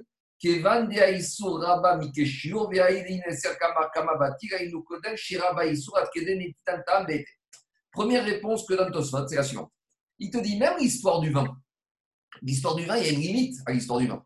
L'histoire du vin, on a dit quoi? Il y a 100 gouttes de vin cachère et il y a des gouttes de vin pas cachère qui tombent dans le vin cachère. Il te dit, il y a des limites. Parce que si à la fin de la journée, j'ai 101 gouttes de vin pas cachère qui sont tombées dans 100 gouttes de vin cachère, là, c'est fini. Quand est-ce que je vais dire que chaque goutte de vin pas cachère s'annule dans le vin cachère C'est quand à la fin de la journée, j'ai une quantité avec tout ça de vin cachère qui était plus importante que le vin pas cachère. Tandis que si à la fin de la journée, j'ai 2 litres de vin pas cachère qui sont tombés dans 1 litre de vin cachère, et bien là, c'est mort. Donc, Tony Tosot, c'est la même manière ici. Je veux bien que chaque goutte d'eau de pluie s'annule, mais si à la fin de ma saison d'hiver, j'ai, en n'importe quoi, j'ai 1000 mètres cubes d'eau de pluie et j'ai 100 mètres cubes d'eau de source, et ben les 1000 mètres cubes d'eau de pluie, ils ont annulé les 100 mètres cubes d'eau de source. Donc, c'est bien gentil de parler d'annulation, mais c'est quand je reste à la fin des comptes avec un interdit qui est inférieur au permis. Mais si à la fin du compte, la quantité d'interdit est supérieure au permis, ça passe pas. Ça, c'est la première réponse de Tosot. Deuxième Ça, réponse, ça précise le problème de, de Bitoul. C'est-à-dire, ils, sont tsarfim, ils sont- ils s'associent au fur et à mesure. bien sûr, le, le bitou ne marche que si jusqu'à la fin de la journée, ou à la fin de la période, j'aurai toujours une majorité d'eau permise par rapport aux eaux interdites, en l'occurrence ici les eaux permises, les eaux de source, par rapport, par rapport aux eaux de, comment ça, aux eaux De de, pluie. aux eaux de pluie qui euh, finissent en quantité. Ça, c'est le premier tirout. Ça, c'est le premier tirout de qui? Ça, c'est le premier tirout de Tosot. Deuxième réponse de Meiri. Le Meiri dit que sur quelque chose qui vient du ciel, on ne peut pas parler d'annulation. Alors, il y a une explication euh, physique, et, enfin logique, et une explication philosophique. Première explication, on va dire physique, c'est qu'il te dit quelque chose, quand est-ce que je parle d'annulation? C'est quand j'ai quelque chose qui n'est pas cachère, je peux l'annuler dans du cachère. Mais parler d'annulation par rapport aux eaux de pluie qui viennent du ciel, Ça ne veut rien dire que les eaux du ciel, ne sont pas cachères. Quand est-ce que je parle de bitou, d'annulation? C'est quand j'ai du permis et de l'interdit. J'ai quelque chose de positif et de négatif. Mais là, j'ai quoi? J'ai des eaux de source avec des eaux de pluie. Comment parler de bitou, d'annulation par rapport aux eaux de pluie qui n'ont rien de pas cachère Et l'explication philosophique, c'est qu'on ne peut pas parler de bitou par rapport à une bracha qui vient du ciel. Quand Akash il envoie quelque chose du ciel, Chazvé Shalom, de dire je suis Mevatel, la Tova, le bienfait qui vient du ciel. Quand c'est une manipulation d'homme, quand c'est du Nesser, quand c'est de l'interdit, alors là, je veux bien parler d'annulation, mais de parler de bitou, d'annulation par rapport à quelque chose, une bracha qui vient à Baruch ça, c'est pas possible. Donc, c'est comme ça que la Mairie y explique. Autre tirout, il y a énormément de réponses possibles. Encore, c'est celle de Rabbenoutam. Rabbenoutam, il dit le principe de kama kamabati, que chaque goutte, elle s'annule, c'est quand c'est du goutte à goutte. Mais que quand ça arrive d'un coup, même le père de Shmuel est d'accord qu'il n'y a pas d'annulation. Explication. Quand j'ai un goutte à goutte, là, je peux parler de le permis qui va annuler l'interdit de qui s'écoule dedans. Mais quand, mais quand j'ai affaire à une quantité énorme qui arrive d'un coup, là, je ne peux pas parler d'annulation. Or, ici, le problème, ce n'est pas que les eaux de pluie qui tombent dans le frat, c'est les eaux de pluie qui viennent en marche arrière. C'est les eaux de pluie qui reviennent d'où? C'est les eaux de pluie qui reviennent, qui refluent des pluies qui sont tombées en Israël, et cette quantité arrive d'un coup, et sur une quantité qui arrive d'un coup, là, je ne peux pas parler d'annulation. En tout cas, il sort de ce tosphot que quoi? Qu'on voit de là qu'il n'y a pas d'annulation de l'eau de pluie dans les eaux de source, et c'est pour ça que le père de chemin, il a fait tout ce qu'il a fait. Une fois qu'on a dit ça, on arrive à un grand problème par rapport au migvé de nos jours. Pourquoi? Parce que de nos jours, les gens pensent à tort que les migvés, par exemple, le migvé qu'on a à la synagogue, c'est 100% d'eau de pluie. Mais ça, c'est n'importe quoi de penser ça. Pourquoi? Je veux dire tout simplement parce que le migvé qu'on a dans n'importe quel migvé, la taille minimum d'un c'est 3 mètres cubes d'eau de pluie. Or, normalement, un migvé, il faut changer en période normale, on va dire une fois par semaine, et en ce moment, avec le virus, on le change trois fois par semaine. Ça voudrait dire que pour remplir un migvé une fois par semaine, au bout d'un an, il faudrait avoir des réservoirs de pluie qui fassent, je dis n'importe quoi, trois fois 50, il faudrait avoir 150 mètres cubes d'eau de réservoirs de pluie. Donc, euh, personne ne peut fonctionner comme ça. Donc, comment fonctionnent les migvés de nos jours? Les migvés de nos jours, ils fonctionnent de la manière suivante. Au tout début, quand on ouvre un migvé pour la première fois, le bassin où on se trempe, il est vide. De l'autre côté du bassin où on se trempe, il y a ce qu'on appelle un bord zéria. C'est quoi un bord zéria C'est un puits, c'est un trou D'accord? C'est un vrai migvé qui fait un mètre cube d'eau en général, qu'on va remplir celui-là avec 100% d'eau de pluie. Donc, ça va prendre six mois. Pendant six mois, on va récupérer de l'eau de pluie et on va remplir ce migvé, ce bord, ce qu'on appelle ce migvé, avec 100% d'eau de pluie. Une fois que ce migvé a 100% d'eau de pluie, lui, c'est un migvé cachère, 100% d'eau de pluie. Maintenant, on va faire couler dans ce migvé d'eau de pluie de l'eau de la mairie. Donc, qu'on soit clair, L'eau de la mairie, ce n'est pas de l'eau qui a été créée par la mairie.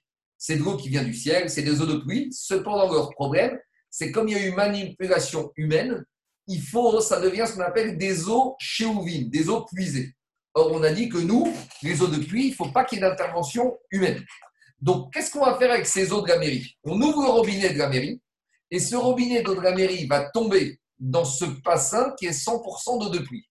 Et en tombant dans ce bassin d'eau de pluie, qu'est-ce qu'on va faire? On va considérer que chaque goutte d'eau de l'Amérique qui arrive dans le bassin d'eau de pluie devient de l'eau de pluie qui n'a pas été manipulée.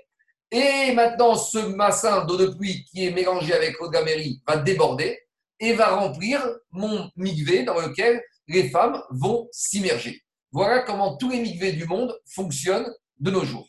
Donc demande le Troubata des chaînes, mais ce système de fonctionnement que les eaux de la mairie, donc des eaux puisées, vont tomber dans des eaux de pluie mais comment c'est permis? Ça ne devrait pas être permis, puisqu'on vient de voir de Tosfot que le père de Shmuel pensait qu'il n'y a pas de bitou possible. De la même manière que les eaux de pluie ne peuvent pas s'annuler quand en goutte à goutte dans les eaux de la source, de la même manière ici, les eaux de la mairie ne pourraient pas s'annuler dans mon bassin d'eau de pluie. Or, pourtant, c'est comme ça qu'on fonctionne. Cette question, ce n'est pas ma question, c'est la question du Troumat à déchets. Est-ce qu'il y a des questions par rapport à cette question? Avant que je réponde. C'est une bonne question. C'est une bonne question. Merci. On lui dira au Troumata des chaînes, hein, il sera content. mais elles peuvent être. Quoi? Mais, elles sont baptélisables, les, les eaux manipulées. C'est quoi, ils sont baptélisables Alors, je vais Bah, vous c'est ça, contrairement- Charles, Charles, je, vais, je vais répondre ce que tu veux dire. Il y a deux choses. Il y a les eaux de pluie. Les eaux de pluie, c'est les eaux Baruch Hu. Maintenant, les eaux de pluie, lorsqu'elles ont été manipulées par un être humain, elles deviennent ce qu'on appelle non cachérisées. Elles perdent leur statut d'eau de pluie. Maintenant, de la même manière que je vais prendre un exemple qui n'a rien à voir mais qui ressemble, une marmite dans laquelle je cuis de la nourriture cachère. Lorsque je cuis dedans de la nourriture pas cachère, il faut la cachériser. De la même manière, des eaux de pluie qui ont été manipulées par les êtres humains, il faut cachériser cette eau. Donc l'eau de la mairie, lorsqu'elle a été puisée, manipulée par l'être humain, elle est maintenant pas cachère. Mais l'eau reste de l'eau. C'est pas la mairie qui a créé, c'est de l'eau qui vient du ciel, c'est de l'eau des nappes phréatiques ou c'est de l'eau de pluie. Donc maintenant, il faut la cachériser. Comment je cachérise de l'eau qui a été manipulée par un être humain En la remettant dans son origine, en la ramenant dans son élément d'origine, à savoir dans un bassin d'eau de pluie. Donc, de nos jours, ça fonctionne comme ça. Lorsque j'ai mon bassin d'eau de pluie qui est cachère, lorsque je, vais je peux lui mettre tout ce que je veux comme eau de pluie de la mairie, je vais les cachériser parce que ces eaux de la mairie, elles étaient de l'eau de pluie. Maintenant, elles ont été rendues pas souples parce qu'elles étaient manipulées par les filtres et par les machines et par les êtres humains. Alors, je les trempe dans un bac migvé d'eau de pluie et je, je, les, je les cachérise à nouveau. Ah, et pourquoi on ne dit pas ça avec les eaux de pluie qui tombaient dans les sources d'eau? Parce que ça n'a rien à voir. Parce que dans quand j'ai des eaux de pluie dans des sources d'eau, les eaux de pluie, elles sont cachères, mais c'est la Torah qui m'a interdit que les eaux de pluie vont purifier quand elles ne sont pas stagnantes. Donc là-bas, je n'ai pas un problème d'eau de pluie. Les eaux de pluie, elles sont cachères. C'est la Xerat Takatouf, c'est le verset de la Torah qui m'a dit des eaux de pluie, elles ne peuvent, pas cacher- elles peuvent pas purifier quand elles sont en, en mouvement. Donc là-bas, ce n'est pas un problème sur les eaux de pluie elles-mêmes, c'est un problème qu'elles se trouvent dans un endroit où elles ne peuvent pas jouer leur rôle de purification. Tandis que chez nous, dans les migvés, on n'a pas de problème, on a un problème juste que les eaux, elles ne sont pas cachères. Donc, on va les cachériser en les faisant passer dans un bassin d'eau de pluie. Et une fois que je les fais passer dans un bassin d'eau de pluie, elles sont cachérisées. Et maintenant, elles sont cachérisées, mon bassin d'eau de pluie, il déborde et il remplit mon bassin d'immersion. Et c'est comme ça que tous les migvés du monde fonctionnent cachères. Et alors, je vais vous dire, voilà, nous maintenant, on a construit une migvé il y a 8 ans ou 9 ans, on a changé deux fois le bassin d'eau de pluie. Ça veut dire que maintenant, mon bassin d'eau de pluie, forcément, il y a peut-être, il reste peut-être même pas 1% d'eau de pluie d'origine, c'est vrai. Mais en attendant, toutes les eaux de l'Amérique qui sont tombées dedans, je les ai cachérisées au fur et à mesure. Et ainsi de suite, le phénomène, il se reproduit. Alors, je peux rester comme ça pendant 50 ans ou 100 ans. Toutes mes eaux vont être à nouveau cachérisées au fur et à mesure. Donc, pour bien comprendre la différence, dans la Gemara, ce n'est pas un problème de cachérisation des eaux puisées. Dans la Gemara, c'est un problème que les eaux de pluie se trouvent pas au bon endroit où la Torah m'a demandé qu'elles soient pour purifier. Alors que chez nous, dans les milieux modernes, le seul problème, c'est un problème de quoi? C'est un problème de cachériser ces eaux qui ont été souillées, qui ont été puisées par manipulation de machines, de filtres, de stations, de stations d'épuration. Et comment je les purifie? En les faisant bassin, dans un bassin d'eau de pluie. Ceux que ça intéresse, venez une fois à la synagogue, je vous montrerai derrière, c'est très simple à comprendre. En tout cas, il y a une troisième, quatrième chose, ça c'est l'explication du Troumat à des chaînes, il y a d'autres explications, mais bon, c'est une souga pour soi. Maintenant, Il y a un oui, problème. laisse-moi finir, monsieur, c'est grave. Il y a un quatrième digne des pierres de chemin que je n'ai pas parlé, c'est qu'on a dit que le père de chemin, il faisait des nattes, ce qu'on appelle mafatse pour les filles, lorsque ils- elles allaient dans, se tremper au migvé durant les mois de Tishri. Donc il y a marqué ou mafatse beyome Tishri. Quand elles allaient s'immerger justement dans les migvés en Tishri, elles faisaient des nattes. Pourquoi? Parce que comme à côté des migvés, il y avait de la boue, et il avait peur que les filles elles vont avoir de la boue sur leurs pieds et que ça va faire khatsitsa, ça va faire écran. Donc, au bord du migvé et dans le migvé lui-même, ils mettaient des nattes. Comme ça, les filles, elles arrivaient avec des pieds propres. Et même quand elles s'immergeaient, elles avaient des pieds totalement propres. Ça, c'est le quatrième din de, de Shmuel. Alors, juste à les questions après, je- comme il est tard, je veux juste finir le DAF. C'est pas compliqué, il y a quelques lignes qui restent. Et après, tous ceux qui veulent poser des questions, posent des questions. Juste laissez-moi finir. Après, on avait dit pour effet à la. On a dit qu'une femme, Shabbat, elle a le droit de mettre son vêtement qui va être attaché avec une pierre ou avec une pièce de monnaie ou avec une noix. Alors, on a dit elle a, a le droit de le faire à condition qu'elle ne va pas attacher son vêtement le jour du Shabbat. Il faut qu'elle le fasse avant. Gemara, on a une contradiction parce qu'au début, la Mishnah m'a dit que même Shabbat, on peut attacher son vêtement avec ses objets. Et après, la Mishnah, à la fin, me dit qu'on n'a pas le droit. Amar Abaye, Sefa, Atan et Madbea. Alors, il y a une différence. S'il s'agit d'une noix ou d'une pierre, la femme, elle peut attacher son vêtement avec la pierre, avec la noix, même pendant Shabbat, à condition qu'avant Shabbat, elle est prévue, à condition qu'avant Shabbat, elle est prévue d'utiliser cette pierre pour cela. Mais par contre, quand il s'agit d'une pièce de monnaie, une pièce comme c'est écrit chez Mertori, c'est un objet qui cherche à faire un interdit. Les Chachamim n'ont pas voulu que pendant Shabbat, elle va attacher son vêtement avec cette pièce parce que c'est Mouktsem Mekstramat Issour. Mais si elle le fait avant Shabbat, elle pourra le faire. Maintenant, Abaye, Abaye a posé une question à Abaye. On a vu qu'on a le droit, les femmes, elles ont le droit d'attacher leur vêtement avec une noix en forme de crochet et de sortir avec ce vêtement Shabbat. Maintenant, elle dit la chose suivante. Il y a une femme, elle veut sortir son enfant au jardin elle n'a pas le droit de porter. Elle a peur que son enfant, hein, il, va, il, veut, il veut manger quand on est au jardin. Alors, qu'est-ce qu'elle va faire? Elle va se servir de cette noix officiellement, officiellement pour attacher son vêtement, mais en fait, son vêtement, il n'a pas besoin de cette noix. Mais pourquoi il fait ça?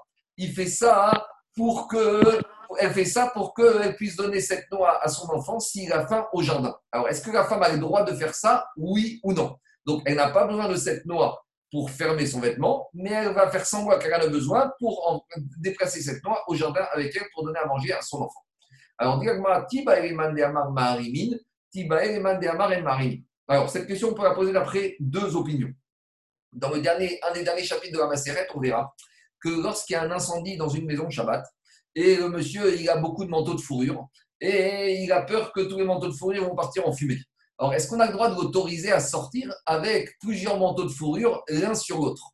Ou il n'a le droit de sortir qu'avec un manteau de fourrure? Alors là-bas, il y a une discussion. Il y a un avis qui pense que quoi? Il y a un avis qui s'appelle Rabbi Meir qui dit que Shabbat, il y a un incendie, tu mets tout ce que tu veux sur toi. Si tu arrives à enfiler 10 manteaux de fourrure, tu les mets et tu sors dans la cour et tu les protèges, tu les épargnes de l'incendie. Alors que Rabbi aussi te dit non, tu vas sortir qu'avec les 18 vêtements. Ton, un manteau, une chemise, un impair, un chapeau, et c'est tout. Alors, il y a un avis qui s'appelle Rabbi Meir qui dit on a le droit de ruser Shabbat, et il y a un avis qui s'appelle Rabbi aussi qui dit on ne ruse pas. Donc, dis-moi, comment chacun, Rabbi Meir Rabbi aussi, vont se positionner ici par rapport à cette femme qui cherche à ruser pour pouvoir sortir avec sa noix jour de Shabbat pour officiellement fermer son habit, mais officieusement pour donner à manger à son fils au jardin. Alors, dis même d'après Rabbi Meir qui dit que là-bas dans l'incendie, on a le droit de ruser, de mettre 10 manteaux de fourrure l'un sur l'autre, on n'en ai même pas besoin, hein, mais uniquement pour les épargner de l'incendie. Alors, Dialma, peut-être là-bas, peut-être là-bas, Rabbi Meir, il va autoriser ce monsieur à ruser. Pourquoi? Des Parce que si on n'autorise pas à ruser, il va faire pire que ça. Qu'est-ce qu'il va faire? Quand il va voir son vestiaire et sa garde-robe, il y en a pour qui la garde-robe c'est aussi important que Kodesh Kodashim, alors il va venir à éteindre l'incendie. Donc, là-bas, Rabbi il te dit, face au risque que le monsieur devant, qui le fait qu'il va risque de voir sa garde-robe partir en fumée, il va venir par éteindre l'incendie. Alors, on va l'autoriser à ruser et à mettre dix manteaux l'un sur l'autre. Mais ici, mais ici, il va chariter. Si la femme, tu l'autorises pas à fermer avec sa noix, qu'est-ce qui va se passer au pire? Soit elle va pas, elle va emmener son fils sans la noix, soit elle va lui donner à manger avant de sortir, comme ça il n'aura pas faim, ou soit elle va pas aller au jardin. Donc peut-être Rabbi quand il autorise la ruse, c'est parce que l'alternative, c'est pire que tout, en l'occurrence transgression de Shabbat d'éteindre, alors qu'ici, l'alternative, elle n'est pas si dramatique que soit. Donc peut-être qu'ici, ne va pas autoriser la ruse. Au Digma, et Marimi. Et inversement, Rabbi aussi qui m'a dit en matière d'incendie, j'autorise pas la ruse, Peut-être là-bas, il n'autorise pas la ruse. Pourquoi? Parce que là-bas, il te dit attends, un monsieur qui sort avec 10 manteaux l'un sur l'autre, le premier manteau, c'est un habit, les neuf autres habits, c'est un, une charge. Il sort, il est en train de sortir quelque chose, mamash, faire Otsa et Shabbat. Aval, achame ici. Quand la femme, elle sort la noix attachée à son vêtement, elle n'est pas en train de porter la noix. Une noix, on la met dans sa poche c'est pas la manière de sortir une noix. Et comme c'est pas la manière, c'est ce qu'on appelle un chinouille, c'est déjà interdit d'ordre rabbinique. Et comme ici, on peut supposer, on peut estimer peut-être qu'elle aurait fait ça pour tenir son habit. Peut-être même Rabbi aussi qui n'autorise pas la ruse dans les dix manteaux de fourrir. Peut-être qu'ici, il va dire que c'est moins grave parce que c'est pas la manière de porter. Avalacha et ma shapir Peut-être je vais dire Rabbi aussi ici, il autorisera. Kamash ne répond pas à cette question. Elle dit Te elle ne répond pas si cette femme elle aura le droit de sortir avec cette loi, ni d'après Rabbi Meir, ni d'après Rabbi aussi. Alors, quand on a un tékou, normalement, comment on fait? Alors, on va dire on a un doute. Alors, si on a un doute normalement sur un interdit de la Torah, on est sévère. Et si on a interdit d'ordre rabbinique, on est courant, on est méquille. Alors, il y en a qui veulent dire ici que puisque j'ai un doute sur un interdit des Chachamim, parce que ici c'est un interdit d'ordre rabbinique, on pourrait autoriser, mais il y a un avis qui dit que ce principe de Safek des Rabbanan que quand on a un doute sur les Chachamim, on est ça fonctionne dans toutes les halachot, sauf dans les Krot Shabbat. Parce que comme Shabbat, c'est tellement chamour, c'est tellement sévère, c'est tellement important, on ne fonctionne pas comme ça. Donc, il y en a qui veulent dire que même sur un safek des rabanan concernant les règles de Shabbat, on n'est pas mékil et on doit être marmir. Après, il faut voir la comment on fait pour, si on veut sortir son enfant et l'emmener à manger au jardin le Shabbat. Voilà. C'était un peu long aujourd'hui, mais il y avait beaucoup de choses à dire. Alors maintenant, s'il y a des questions, on peut répondre, il n'y a pas de problème. Sinon, alors, on a fixé rendez-vous comme la majorité des intervenants puisqu'à partir de demain, beaucoup reprennent le travail, on va faire à 8 heures tous les matins, le temps qu'on reprenne, le, après, des le 29 mai, qu'on reprenne les offices normaux, rester au show après, mais de toute façon, on va le faire sur Zoom tous les jours à 8 heures du matin, et dès qu'on a fini le cours, vers 9h15, 9h30, on le met sur le site, comme ça, vous pouvez réécouter le shiur après à n'importe quel moment de la journée. S'il y a des questions, vous m'appelez un SMS toute la journée, on répond au téléphone, il n'y a pas de problème. Donc voilà, rendez-vous demain matin à 8 heures et sur Zoom ou sinon après sur Internet. Voilà. Il y a des questions? C'est pas juste. Merci, bonne journée. Il y a des questions? Merci beaucoup. Shavuatov, bonne journée. Shavuatov, bonne journée. Alors rendez-vous demain. Allez, Ben, une question, monsieur Temstel. oui, oui, allez-y. L'enregistrement. Par rapport Au, au mikvé, là, le, Oui. le mikvé de 1 mètre cube Oui, avec l'eau de pluie. oui, Donc, après, il y a l'eau de la mairie qui est rendue cachère et ça va dans le mikvé de plusieurs Diversion. mètres cubes. Ouais, exactement. D'accord. Mais on tombe sur le même cas qu'avec le vin. C'est que si à la fin de la journée, il y a plus de vin euh, pas cachère qui est tombé dans du vin cachère, ça ne tient pas. Ouais. Or là, Alors, Pas la même situation. C'est que bah, dans le grand. Deux réponses, deux réponses. Le vin pas cachère, il n'y a pas de cachérisation possible. Parce que le vin pas cachère, c'est le fait que les Chaim ont dit du vin manipulé pour la Vodazara, c'est fini. De l'eau de, de de l'Amérique qui a été manipulée, c'est pas de l'eau qui est foutue. On peut la cachériser, cette eau. Et c'est ça la technique. Mais maintenant, par rapport à votre problème, je vous réponds. En fait, il y a deux manières de faire arriver l'eau de la mairie dans le bassin d'eau de pluie. Il y a soit vous la versez, il y a le bassin de la mairie, et vous versez l'eau au-dessus qui tombe, mais il y a le Chazonich à cause du problème que vous soulevez et il propose une autre solution. L'eau de la mairie, elle arrive dans un tuyau dont l'orifice du tuyau est enfoncé tout en bas du bassin de pluie. Oui, ça, je savais, oui. Nous, c'est comme ça qu'on a fait. Ça veut dire que quand l'eau de pluie, elle rentre, elle, quand l'eau de la mairie, elle rentre dans le bassin de pluie, elle rentre tout en bas. Dans une structure, elle est totalement déjà recouverte d'eau de pluie. Et donc, ça permet une cachérisation beaucoup plus optimale, beaucoup plus efficace. C'est en fait, la Gemara, elle parle de Zria.